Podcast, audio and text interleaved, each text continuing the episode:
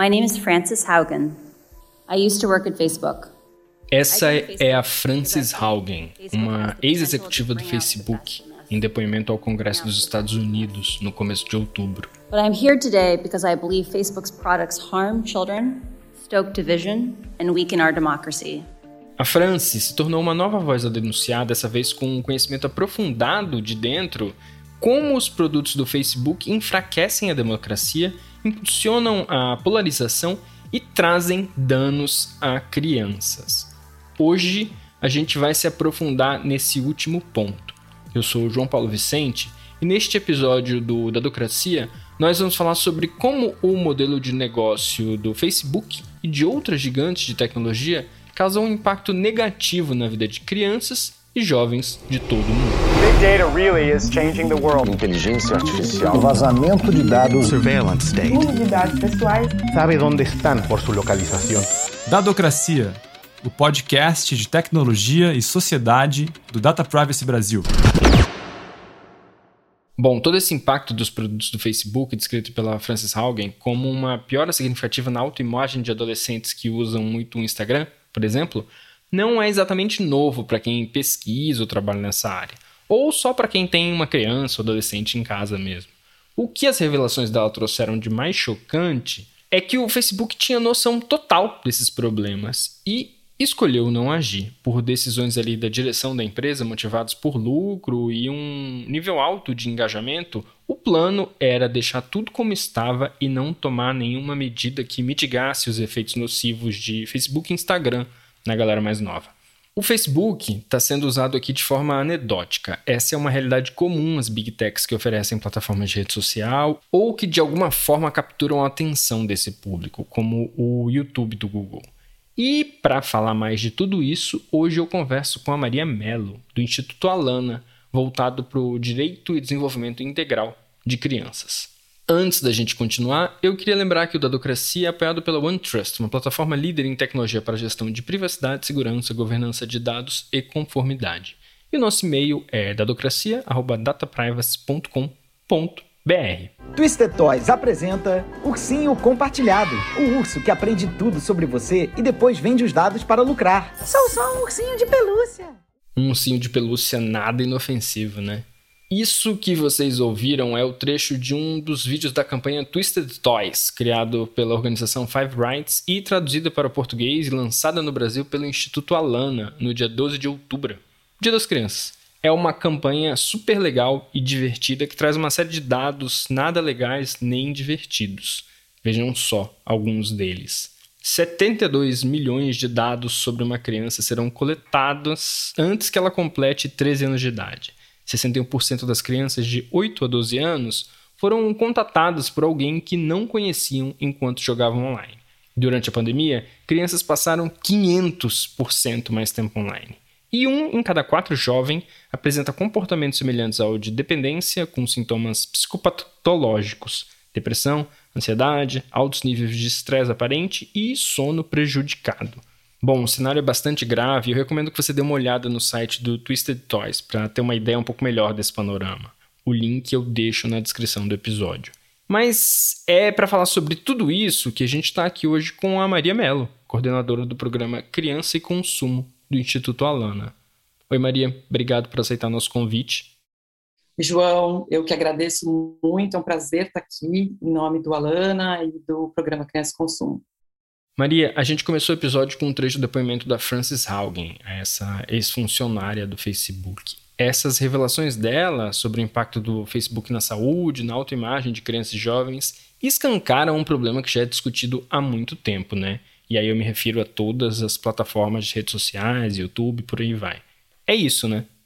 É, é basicamente esse, João. A Francis é isso, né? Foi funcionária da empresa ali por anos. Segundo ela, depois de tentar mudar essa plataforma dentro de várias formas sem sucesso, ela resolveu tentar fazer isso de fora, vazando aí uma série de documentos que atestam o que a gente já sabe, né, em grande medida sobre principalmente o modelo de negócios dessas empresas e sobre os impactos negativos que esse modelo pode trazer para a vida das pessoas, né?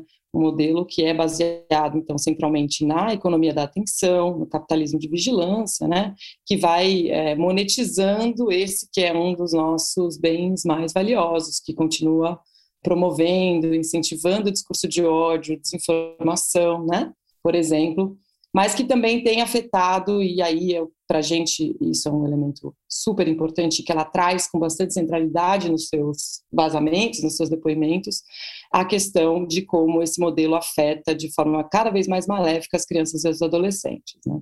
Uma das denúncias que ela fez foi sobre o fato da empresa promover pesquisas que comprovavam, por exemplo, que navegar pelo Instagram, né, rede que é do Facebook, e que tem aí cerca de 40% dos usuários declaradamente com menos de 22 anos, né? Que essa navegação agrava enormemente problemas como de autoestima, que amplia distúrbios de alimentação entre adolescentes e aí sobretudo meninas, né? E bom, acho que parte desse quadro que não é exclusivo do Facebook, importante destacar, se deve ao fato de que essas pessoas são expostas cada vez mais a anúncios que promovem esse tipo de conteúdo que é danoso e um elemento importante que ela traz aí nas, nas denúncias dela, de que os mecanismos de inteligência artificial que são usados para conter a sua circulação bastante falhos. Então, um modelo que é perceptível em todas as plataformas, em maior ou menor grau, né? Que é a forma com que o engajamento, né, e portanto o lucro é garantido. É importante dizer também que há pesquisas que mostram que esse modelo é cada vez mais falho, é até menos lucrativo do que parece. A própria Haugen, ali na denúncia, disse que os algoritmos que o Facebook, Messenger, o Instagram usam, hoje em dia podem fazer entregas de publicidade de maneira autônoma, né? Fazendo aí, partindo aí de correlações que são inferidas, enfim, atuando autonomamente, e aí entregam também, extraem pontos relevantes de um anúncio e vão entregá-los para adolescentes que tenham interesses em informações relacionadas mas muitas vezes esses interesses não são repassados para os anunciantes, ou seja, ele está atuando ali de uma forma descoordenada com os anunciantes. Isso não vai dar lucro para a plataforma, muito menos para o anunciante. Quer dizer, vai dar para a plataforma, mas para o anunciante, muito pouco, né? E isso não é, não é interessante para nenhum desses players, né? Então, é acho que é importante ressaltar isso, que a gente está falando de um problema ético, que precisa ser olhado de um ponto de vista, inclusive de saúde pública, né? Mas que também é um problema de modelo de negócios, né? um modelo de negócios que, que tende a, a, a ser cada vez mais falho. Antes da gente continuar nessa linha, eu queria te perguntar por que é tão difícil que essas empresas controlem quem de fato as acessa? Quer dizer, na maior parte delas, no papel é proibida para menores de 13 anos, mas a gente não precisa de muito esforço para ver que isso é completamente ignorado a questão da verificação etária, ela é complexa, enfim, porque primeiro, em princípio, para ser mais precisa, ela envolve também a coleta de mais dados pessoais, né? São pontos. E, de fato, é muito difícil pensar em soluções que não, não sejam facilmente contornáveis, né? A gente está falando aí, quando a gente pensa no Brasil, a gente está pensando em dispositivos digitais que muitas vezes são compartilhados pela família toda, enfim não é uma solução fácil, realmente é importante começar com isso. Mas há maneiras, então a própria Haugen, voltando para o que ela nos trouxe aí nas últimas semanas, disse lá no depoimento ao Senado que o Facebook não priorizaria, somente do ponto de vista orçamentário, né, o desenvolvimento ou o aprimoramento de mecanismos para identificar a presença de crianças na rede, né? Ela disse que existem relatórios que indicam que o Facebook tem formas de verificar a idade real dos usuários, né? E que o Facebook sabe que entre 10 e 15% das crianças americanas de 10 anos de idade podem estar lá, tanto no Facebook quanto no Instagram, né? Então, de fato, é uma questão complexa, complexa que envolve é, uma série de elementos, inclusive a não priorização. Né?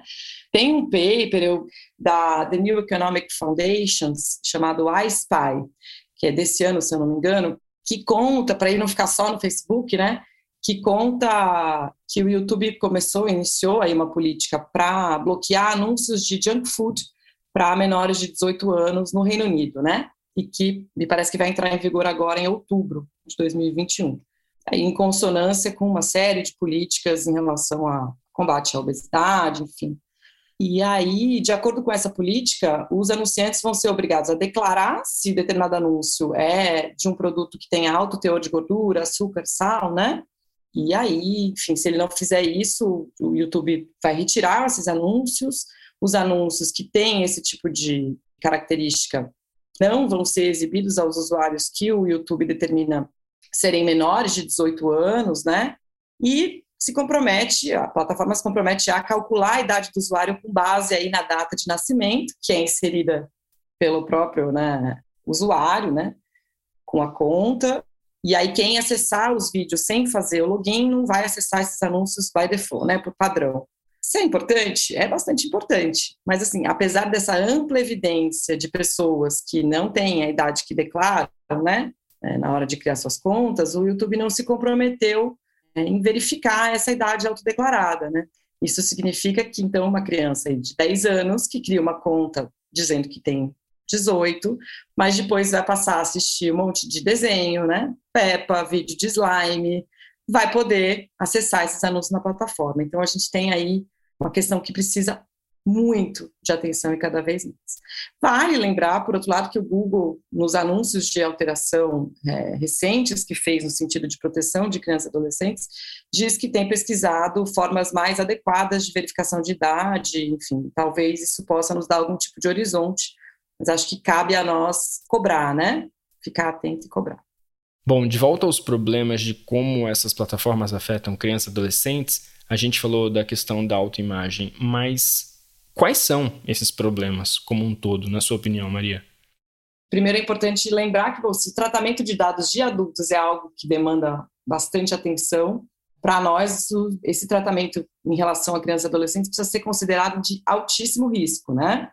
Porque a gente está falando de indivíduos que estão num estágio peculiar de desenvolvimento, né? E, portanto, são afetados de forma ainda mais intensa por questões que atingem também os adultos, né? É importante ressaltar que crianças e adolescentes são seres com cérebro em formação, né? Então, estão mais suscetíveis a ficarem mais viciados nas redes sociais, né? Por exemplo, e são efetivamente mais vulneráveis à publicidade, à pressão estética, uma série de, de mazelas. Um outro elemento que acho que é importante da gente salientar quando fala da presença de crianças no digital é a questão do rastro digital, que essa geração, somente né, a geração mais nova, vai deixar, né? Quando você pensa em crianças que estão se crescendo agora, né, neste momento da, da, da, história, já nasceram com esse, com esse rastro, né? E ali desde seu primeiro, seus primeiros dias, sua primeira semana de vida, muitas vezes já registradas, né? Então, esse rastro vai acompanhá-las para o resto das vidas, é algo inédito do ponto de vista de, de quantidade, né? E isso pode, inclusive, privá-los de oportunidades futuras por tomadas é, de decisão feitas na juventude. Né? Então, você não tem, que muitos chamam aí, sei lá, direito, não é nem direito ao esquecimento, né? mas é uma possibilidade de você não ter tudo registrado né, e rastreado digitalmente. Tem também, enfim, questão de que essas pessoas são mais suscetíveis às pressões sociais, né? Isso torna ainda mais difícil, mais difícil, principalmente adolescentes se afastem das redes, né? Porque vão se sentir excluídos, né? A gente que é ativista militante aí é, dos direitos digitais, muitas vezes a gente fala, não, vamos usar o, sei lá, outras ferramentas, né? De comunicação, Signal, é, e não WhatsApp, mas enfim, adolescentes precisam se comunicar com onde os outros adolescentes estão, né? E, então essa é uma questão para mim bastante relevante sobre a pressão social que existe, né? E eu acho que tem um elemento também que é a coisa da privacidade, né? Ela tem vários estudos aí que mostram que a privacidade é, é muito importante para o desenvolvimento desses indivíduos, né? Que precisam de alguns momentos, alguns espaços distantes de determinadas modulações que são, em geral, persuasivas para crescer, né?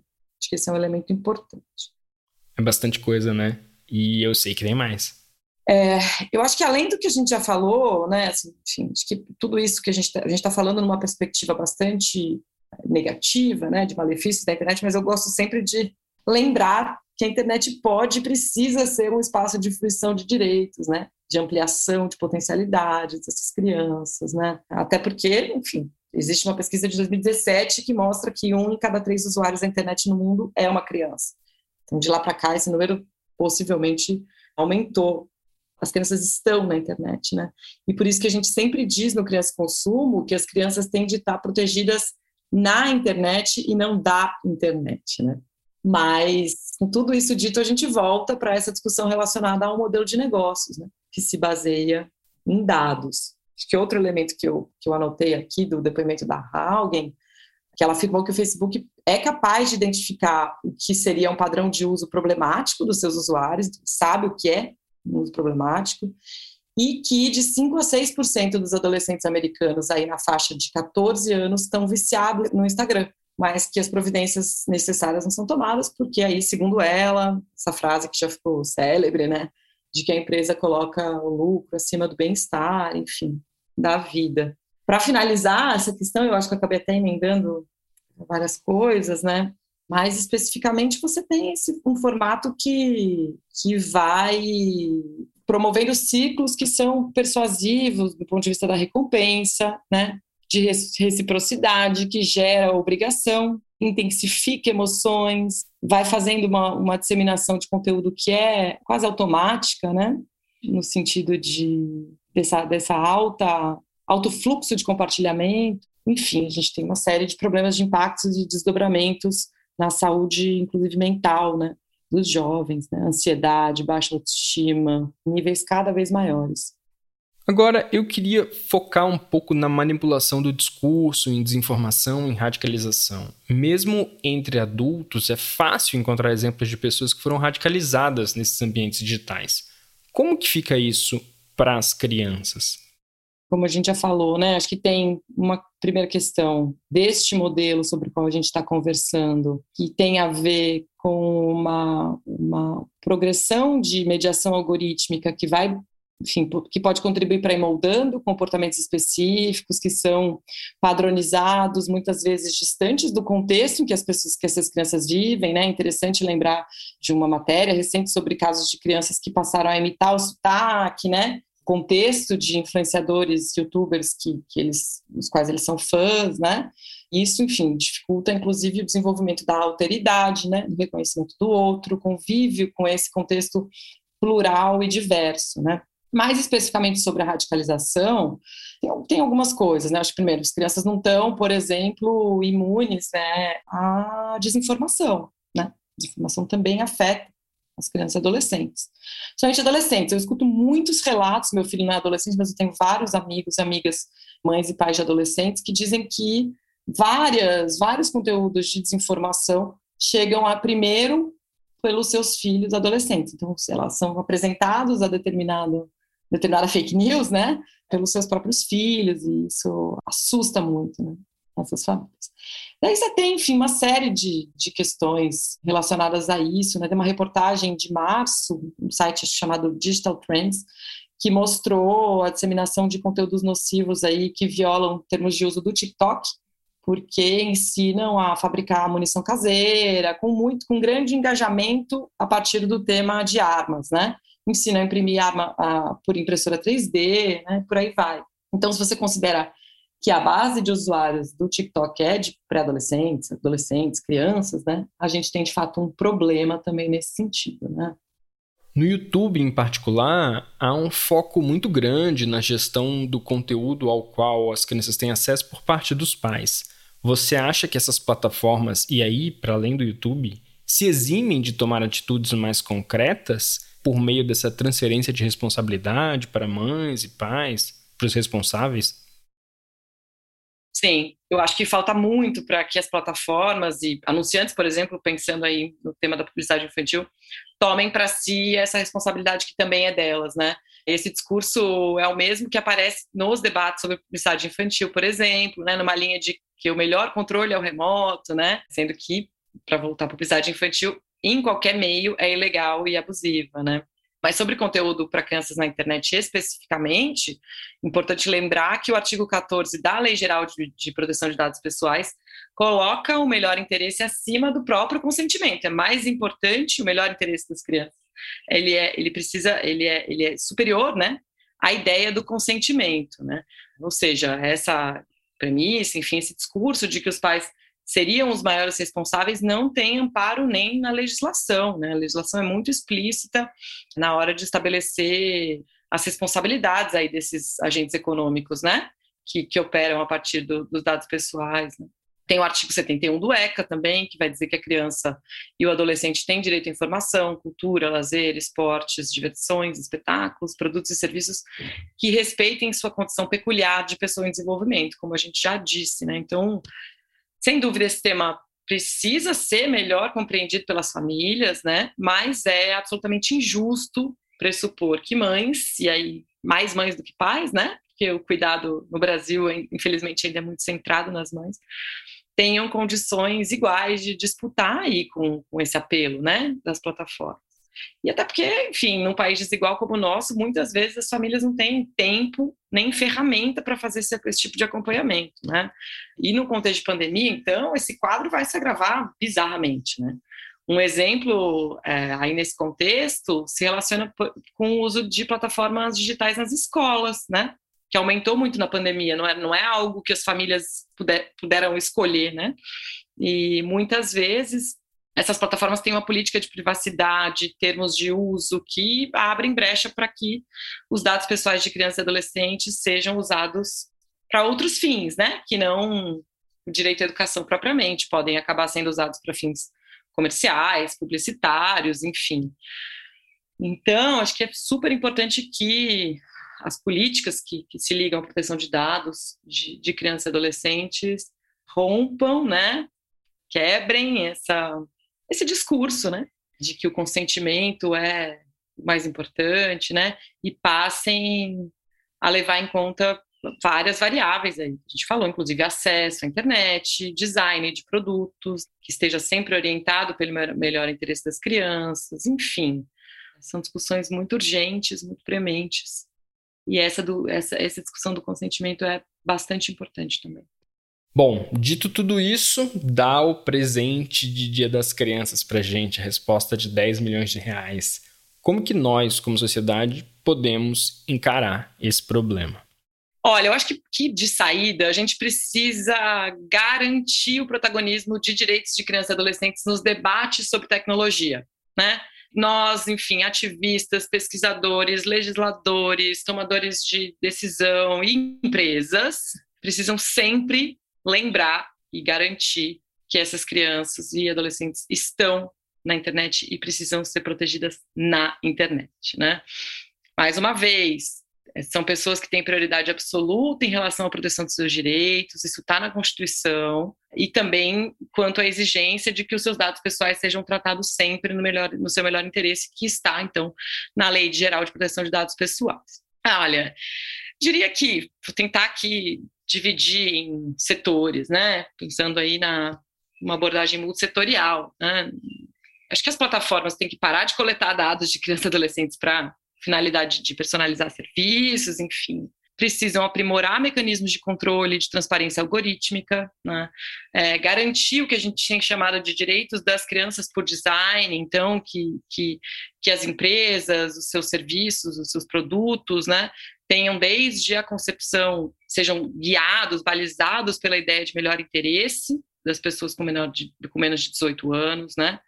eu acho que é muito importante que se reconheça esse uso né, compulsivo e muitas vezes danoso de tecnologia, então, para poder garantir, dentro dessa perspectiva de direitos por design, né, parar modelos de reprodução automática, então, desativar por padrão né? Reprodução automática de conteúdos, ter notificações e convocações que são padrão também desativadas para esse tipo de público, né? Então, aquele monte de pim, pé, né? Recibo de leitura, buzz, alertas, né? Sei lá, um monte de coisas, é, de, de ações possíveis de um ponto de vista de, de garantia de direitos por design que as plataformas podem e devem empreender, né? Lembretes de, de tempo gasto, né? Oportunizar para essas crianças um tempo limite, um desligamento. Existem algumas empresas têm sinalizado alterações nesse sentido, mas a gente sabe que ainda falta muito, né? Que as famílias precisam centralmente lembrar de deixar o celular de lado quando não for preciso, né? A gente tenta olhar para as famílias como elo mais frágil desse processo, porque elas o são, né? Mas acho que é importante também que, que, que as mães e pais, e famílias responsáveis se lembrem disso, né, de deixar o celular de lado, possam buscar mais elementos sobre determinadas plataformas, né, se preocupar com termos de uso, por exemplo, embora eles sejam muitas vezes de dificílimo acesso, muitas vezes em outra língua, né, muitas vezes muito extensos, uma linguagem que, que não é acessível, é preciso ter, né, uma atenção nesse sentido. E os governos, enfim, também entender se o uso um uso compulsivo, por exemplo, como um dano para as crianças, desenvolver políticas a esse respeito, né? Mas de um ponto de vista de governança, garantir que as interações digitais com crianças e jovens sejam sempre baseadas em princípios de transparência, accountability, responsabilidade, né? Sempre então isso, priorizando o melhor interesse das crianças. Fazer exigências em relação à indústria, né? Grau de impacto, então esses recursos de design persuasivo das plataformas, né? O Estado precisa olhar, saber o grau de impacto desses recursos, né, e atuar em relação a isso. Campanhas, então campanhas de literacia, de saúde pública, falando do que do está em jogo, né, o que é o design persuasivo, quais são os seus efeitos sobre as crianças, né. Um elemento importante, eu acho que tem a ver com literacia, né, digital. Então, como isso entra no currículo, por exemplo, né, como isso chega nas crianças no, no contexto escolar, né? Também é bastante interessante da gente pensar. Enfim, é muita coisa. São muitas saídas, eu acho que elas não estão prontas. De fato, é uma pergunta de muitos milhões de dólares, libras e reais.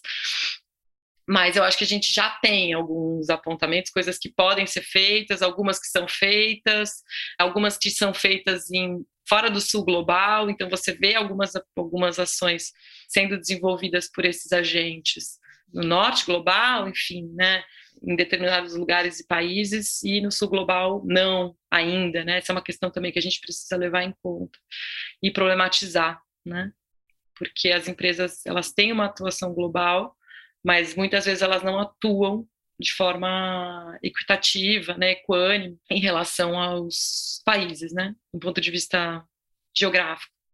Muito legal, Maria. Obrigado por essa conversa. E antes de acabar, eu só queria te pedir para falar um pouco sobre a campanha Twisted Toys. É muito legal. Essa é uma campanha que foi, que foi criada, concebida pela, pela ONG britânica que se chama Five Rights, uma ONG super parceira né, do Criança Consumo, do Instituto Alana, que lida com as questões é, relativas aos direitos das crianças e adolescentes e, e o digital, né? Então, ela foi concebida esse ano por essa ONG e a gente no Criança Consumo adaptou aí para o contexto brasileiro. E a gente lançou essa campanha aqui no Dia das Crianças, na semana do Dia das Crianças. É uma campanha que busca alertar sobre segurança das crianças no mundo digital, né? Partindo aí de anúncios de, em vídeo, né? Fictícios, como se fossem publicidade de brinquedos tradicionais do mundo analógico, que tem funcionalidades consideradas perigosas, né, e harmful do, aí do mundo digital. Então você tem a propaganda de um ursinho, do ursinho compartilhado, né, que é um ursinho de pelúcia que coleta e vende os dados pessoais da criança, né. Outro é o Stalk Talk, né, que é um walkie-talkie, que é moderno, tal, super tecnológico, mas usa os algoritmos para conectar crianças com adultos desconhecidos, enfim. É uma campanha muito interessante que nos provoca a refletir sobre esse contexto aí de uma forma tragicômica, ácida, é uma campanha que vale muito conhecer e circular. Essa foi a Maria Mello, coordenadora do programa Criança e Consumo do Instituto Alana. O Stalk Talk chegou! Ele é o brinquedo que usa algoritmos para conectar crianças com adultos desconhecidos. Basta apertar o botão e ver se tem alguém querendo dar um oi. Onde você mora? Minha nova melhor amiga! E esse foi mais um trecho da campanha Twisted Toys. Vocês viram aí que é bem divertido e bem fácil de entender. Eu deixo o link na descrição. E por hoje é isso. O Dedocracia é apoiado pela OneTrust, plataforma líder em tecnologia para gestão de privacidade, segurança, governança de dados e conformidade. E o nosso e-mail é dadocracia.dataprivacy.com.br. A produção e roteiro desse episódio são meus, a edição de som é da Vega Filmes e a vinheta e trilha original são do Paulo Pinheiro e Diogo Saraiva. Obrigado por nos ouvirem e até a semana que vem. Tchau, tchau.